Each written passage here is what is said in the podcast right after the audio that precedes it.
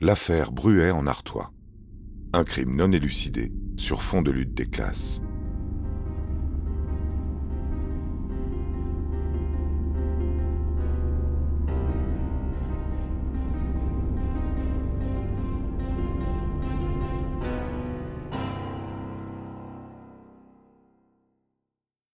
Bruet en Artois, petite ville minière du Pas-de-Calais.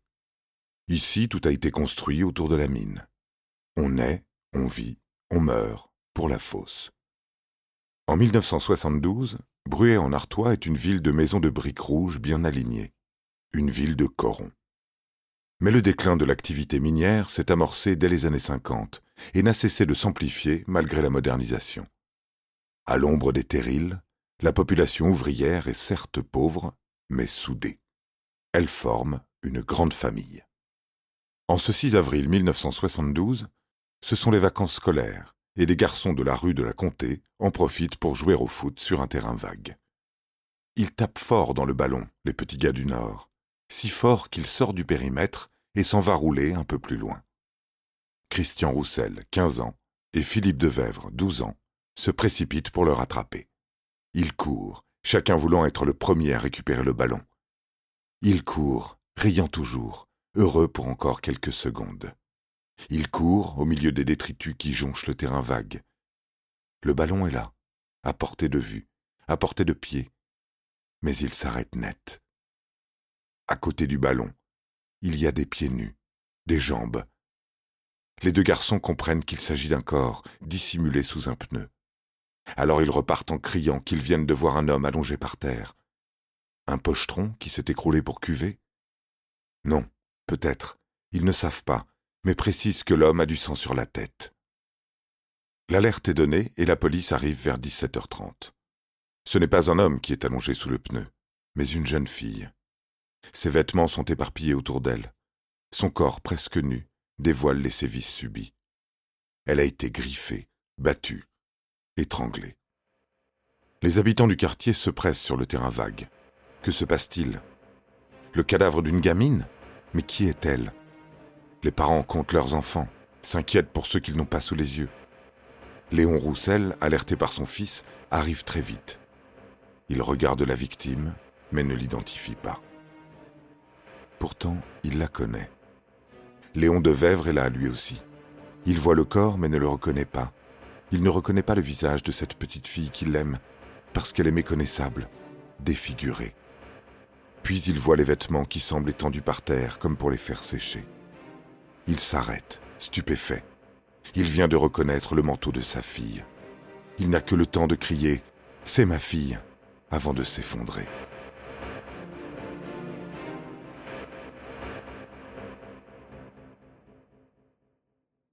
Oui, c'est bien sa fille, Brigitte Devèvre, 15 ans, la deuxième de sept enfants. La famille vit tout près du terrain vague, rue de la Comté. Personne ne s'est rendu compte de la disparition de Brigitte. Et si personne ne s'inquiète pour la jeune fille, c'est que la veille au soir, elle est partie dormir chez sa grand-mère, comme bien souvent. Mémé Dussard habite rue du Languedoc, à quelques centaines de mètres du domicile familial. Elle se sent très seule depuis son veuvage, et Brigitte, qui l'aime beaucoup, passe souvent la nuit chez elle. Elle est partie avant sept heures et demie, avec deux amis. Les trois jeunes filles remontent la rue de la Comté et s'arrêtent pour bavarder, à l'angle de la rue de Ranchicourt. C'est là que leur ami Jean-Pierre les rejoint. À 19h30, ils se séparent car chacun veut rentrer pour suivre coup double le feuilleton dont ils ne veulent rater aucun épisode. Brigitte, elle, se dirige seule vers la maison de sa grand-mère. Environ cinq minutes plus tard, une amie, Dominique Roger, la voit en train de discuter avec un inconnu près de ce que les habitants appellent la plateforme, un espace laissé par un bâtiment détruit. Cet ami dira que l'homme est plutôt jeune, athlétique et vêtu d'un pull-over sombre à col roulé. C'est la dernière fois que quelqu'un aperçoit Brigitte vivante.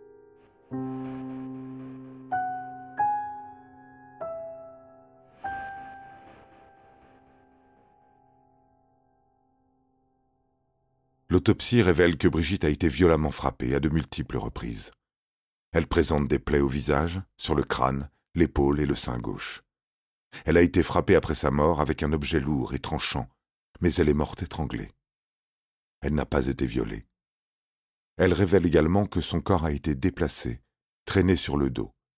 Des marques aux chevilles et aux poignets prouvent qu'elle a été transportée. La police pense d'abord au crime d'un maniaque, car trois semaines plus tôt, une jeune fille d'un village voisin, Cauchy à la Tour, a été retrouvée assassinée. Le procureur charge donc la police de Lille de l'enquête sur le meurtre de Bruet en Artois, car elle travaille déjà sur celui de Cauchy à la Tour. Sur le terrain vague, la police n'a pas retrouvé l'arme du crime. Elle n'a pas retrouvé non plus les lunettes de Brigitte, qui lui étaient pourtant indispensables. Mais quand les policiers commencent à chercher pistes et indices sur la scène de crime, voilà des heures que celle-ci est piétinée par tous les habitants du quartier. Hormis l'autopsie, les enquêteurs n'ont donc pas d'autres éléments matériels pour faire débuter l'enquête. Pas de police scientifique en 1972. Ils comptent donc sur l'enquête de voisinage. Qui a vu Brigitte après 19h30 le 5 septembre? À la télé, la veille, on retransmet un match de foot entre le Benfica de Lisbonne et l'Ajax d'Amsterdam. Il n'y a donc personne dans la rue à partir de 20 heures.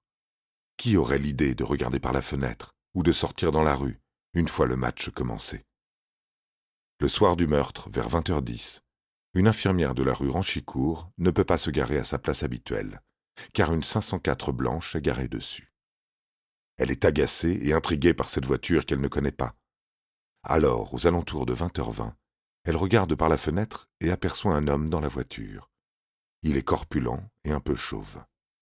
Elle regarde le match jusqu'au bout, puis vérifie à nouveau si la voiture est toujours là. Et en effet, elle n'a pas bougé. Mais il n'y a plus personne à l'intérieur. L'infirmière sort, ouvre la portière et voit des raquettes de tennis dans un sac de sport et une veste à chevrons. Elle relève la plaque d'immatriculation de la voiture. La 504 appartient à Pierre Leroy, notaire célibataire de 37 ans. Il fait partie de la bourgeoisie bruéisienne. Pourquoi ce notaire a-t-il garé sa voiture à 200 mètres de son étude? Il s'est en fait garé derrière le terrain vague, qui géographiquement sépare les corons des belles maisons du Bruay, celles des gens riches. À quelqu'un d'extérieur, il pourrait donner l'air d'un no man's land. En fait, c'est une zone tampon entre deux mondes, qu'elle relie plutôt qu'elle ne sépare. Et ça, les habitants de Bruay en Artois le savent bien. Interrogé par les enquêteurs sur les raisons de sa présence derrière le terrain vague, Pierre Leroy explique qu'il rendait visite à sa fiancée, Monique Mayer. Le jardin de sa maison, ou plutôt le parc, comme disent les gens du quartier, donne sur le terrain vague. Il ne souhaite pas se garer devant sa maison à elle, mais préfère passer par l'arrière car Monique n'est pas encore divorcée. Il est préférable que leur relation reste discrète. En empruntant ce chemin détourné ce soir-là, le notaire passe très près de l'endroit où le corps de Brigitte a été retrouvé. Monique Mayer confirme l'emploi du temps de son amant. Arrivé à 20h30, match, puis départ vers 23h. Le problème est que cet emploi du temps ne concorde pas avec le témoignage de l'infirmière. Selon elle, la 504 se trouvait dans la rue dès 20h10. Interrogé à nouveau, le notaire revient sur sa déclaration pour affirmer qu'en effet, il est bien arrivé un peu plus tôt et qu'il a passé du temps à écouter de la musique classique dans sa voiture. Plutôt que d'aller rejoindre sa maîtresse qui l'attend? Plutôt que de regarder le match qui a déjà commencé?